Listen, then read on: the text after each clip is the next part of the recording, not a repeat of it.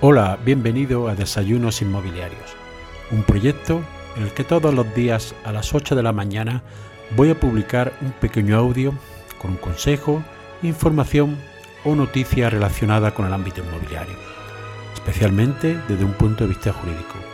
Mi nombre es José María Luque, soy abogado y me puedes seguir en mi página web abogadoinmobiliario.com. Alquiler de habitaciones pros y contras. Quédate y te lo cuento. Uno de los motivos fundamentales de lo que está pasando en el mercado inmobiliario es el alto precio que tiene el alquiler. Ello lleva y tiene como consecuencia que cada vez más se dé el alquiler de habitaciones. Este siempre ha existido, pero debido a estos elevados precios y a la escasez de vivienda que existe actualmente en el mercado de alquiler, hace que cada vez este tipo de alquiler sea más frecuente. Al haber más tipos de estos negocios, pues hay más problemas y hay más conflictividad y hay que dejar claro en el marco tanto legal y jurídico en el que nos movemos.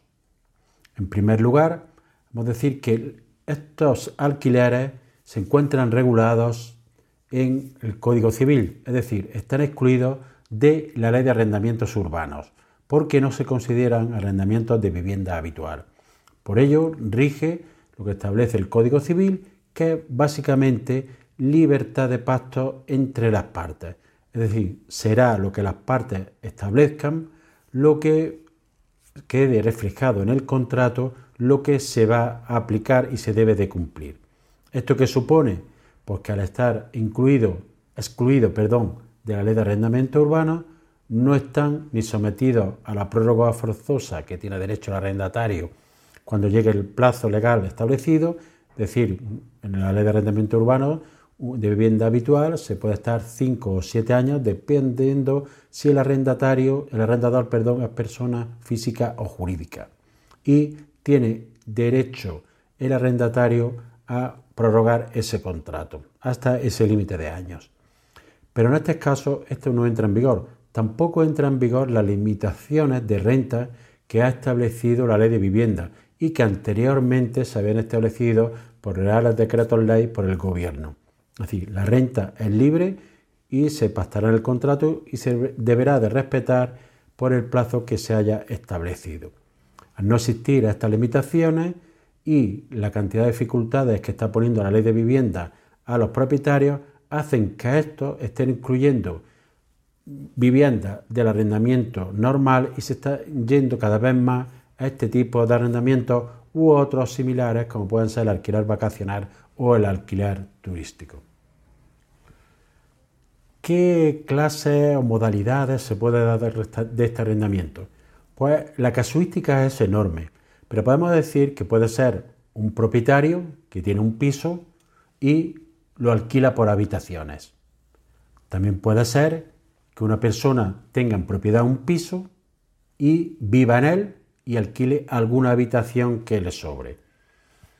Por otro lado, puede ser también una persona que alquile en su totalidad un, piso o una casa y subarriende las habitaciones, bien vive ella en el mismo o no. También puede darse el caso de empresas que cada vez más están adquiriendo pisos o construyendo pisos para alquilarlos por habitaciones aunque esto todavía está en carácter incipiente. Todo este tipo de modalidades nos podemos encontrar a la hora de realizar esta clase de arrendamiento. Una de las cuestiones que se puede plantear es si yo acudo en la inmobiliaria, si ésta tiene derecho a cobrarme por los servicios de alquilarme, de buscarme un alquiler de habitación. La respuesta es sí. Solo está excluido por la ley de vivienda que la, que cobre la, honoraria de la inmobiliaria serán abonados por el arrendador solo en el caso de los arrendamientos de viviendas habituales que están sometidos a la ley de arrendamiento urbano. En los demás tipos de arrendamientos, los honorarios son libres y los deberá de abonar aquel que va a buscar el servicio de la inmobiliaria y que va a contratar. Una cuestión que debemos tener en cuenta es informarnos antes de contratar y preguntar a la inmobiliaria qué honorarios cobra y que nos dé una hoja por escrito dónde están sus honorarios y los servicios que presta en relación a este tipo de arrendamiento. Si lo realizamos directamente por el propietario, evidentemente no habrá que pagar ninguna clase de honorario a la, a la inmobiliaria o a ningún intermediario. ¿Qué cosas a favor o pros podemos encontrarnos en este tipo de arrendamiento? Pues habrá que ver si estamos en la figura de arrendador o la figura de arrendatario. Si somos el arrendador, evidentemente, uno de los mayores beneficios que vamos a tener es la mayor rentabilidad del mismo, ya que, tal y como están actualmente los precios del alquiler, vamos a dividir un piso en varias habitaciones y vamos a cobrar una cantidad superior de si lo alquilamos en una unidad. En ciudades como Barcelona, Madrid, muchos arrendamientos de habitaciones están ya por encima de 500, 600, 700 euros, dependiendo de la zona. Es decir, un piso normal que se podría alquilar por 1.000, 1.200 euros, ya se está alquilando por habitaciones por encima o cercano a los 2.000 euros. Este es el beneficio económico que tiene el arrendador. Por su parte, ¿qué beneficio tiene la persona que alquila por habitaciones? Realmente muchas veces es por necesidad, porque no puede aspirar a tener un piso completo para sí mismo, por lo cual solo le cabe la posibilidad de alquilar una habitación. También, debido al elevado precio del alquiler, es una de las pocas formas que le quedan a personas que se desplazan a ciudades para estudiar, para trabajar, de poder tener un alquiler en una zona relativamente buena o cercana a su lugar de estudio o su trabajo. Pero aparte de estos beneficios, realmente no hay muchos más, porque eh, hay tanta demanda que los precios ya por habitaciones, de alquiler por habitaciones, están llegando realmente a ser altos en muchos lugares del país. Depende mucho de la ciudad que nos encontremos, los, los precios pueden variar.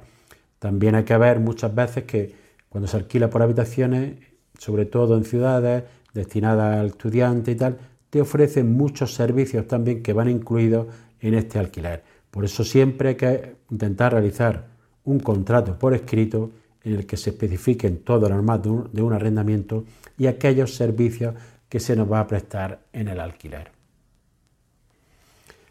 Cosas en contra que podemos encontrar en un alquiler por habitaciones. Evidentemente para el propietario o para la persona que gestiona el alquiler es la complejidad del mismo. No es lo mismo tratar con una sola persona que alquila un bien inmueble, que normalmente cuando es para vivienda habitual tiene la tendencia de permanencia, que cuando estamos alquilando habitaciones que muchas veces va a ser por temporada. Esta temporada dependerá Pueden ser temporadas escolares, si se trata de estudiantes universitarios o de, otro, tipo de grado. Puede ser gente que se va a desplazar. Dependiendo de la zona en que nos encontremos, puede haber que haya una variabilidad de personas que, haya, que dificulte la gestión que vamos a tener de ese arrendamiento. Todo ello con los problemas inherentes que puede tener esa mayor rotación y los problemas de convivencia que puedan existir. Otro de los problemas de gestión que se complican a veces es el tema de los suministros. Si es una, si es una sola persona la que hemos alquilado, no hay problema. Ella paga los suministros, agua, luz, calefacción, etcétera, que haya en el piso, que sean individualizados y que se haga cargo el arrendatario. Pero si se alquila por habitaciones, ¿cómo se distribuyen estos? Hay que establecer un aparato contador para cada habitación, se distribuyen proporcionalmente, Aquí surge la picaresca de que yo consumo más, tú consumes menos. Gente incluso se llega a dar que invita a amigos suyos o cercanos a ducharse porque tiene incluido determinados servicios, etcétera. Todo ello hace que sea mayor, de una mayor complejidad la gestión de estos alquileres. Otro punto negativo que nos podemos encontrar es para los inquilinos. Los inquilinos van a tener en este tipo de alquileres un espacio para sí, que es su habitación, pero van a tener que compartir las zonas comunes de la vivienda. Es decir, baño, salvo que tengan la suerte de que tengan baño en su habitación, cocina, comedor o sala de estar, va a tener que ser compartido. Ello supone que vas a tener que estar viviendo con personas que la mayoría de las veces no conoces. Eso puede ser una experiencia enriquecedora o puede ser una fuente de conflicto, dependiendo de qué persona, del ámbito cultural, de, cómo una persona se acomoda a este tipo de situaciones, etcétera. Puede dar lugar a problemas de convivencia. También depende de lo que tú te dediques, pues ser personas que les gusten más salir, que metan amigos, que puedan entrar, que hagan fiestas, etcétera, etcétera. También puede haber problemas en relación a la comunidad de propietarios. Dependiendo de qué tipo de personas, qué número de personas haya en este tipo de alquiler, pueden dar lugar de problemas de convivencia. También estos problemas se pueden dar cuando llegan situaciones como en verano y hay piscina, qué número de personas de la vivienda pueden acceder, si varían, si llevan amigos, etcétera, etcétera. Esto da lugar que a veces sea complejo y puede dar lugar a problemas este tipo de alquileres.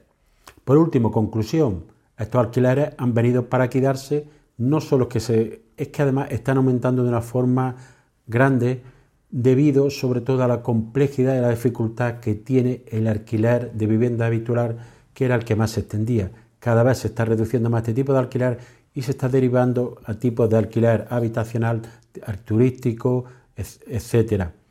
¿Por qué? Entre otras cosas, la ley de vivienda ha hecho mucho daño al mercado de alquiler por las dificultades que está poniendo cada vez mayores al arrendador y los problemas que pueden encontrarse a veces en caso de que haya incumplimiento por arrendatario para poder desalojar al mismo del inmueble. Y así llegamos al final del episodio de hoy. Espero que te haya sido de utilidad para ampliar tu conocimiento en el ámbito inmobiliario. Si quieres que este podcast llegue a más personas, puedes compartir en tu red el enlace del episodio o darle una valoración positiva en la aplicación que utilizas para escucharlo. Recuerda que me puedes seguir en abogadoinmobiliario.com. Gracias por escuchar, nos vemos en el siguiente episodio y que tengas un excelente día.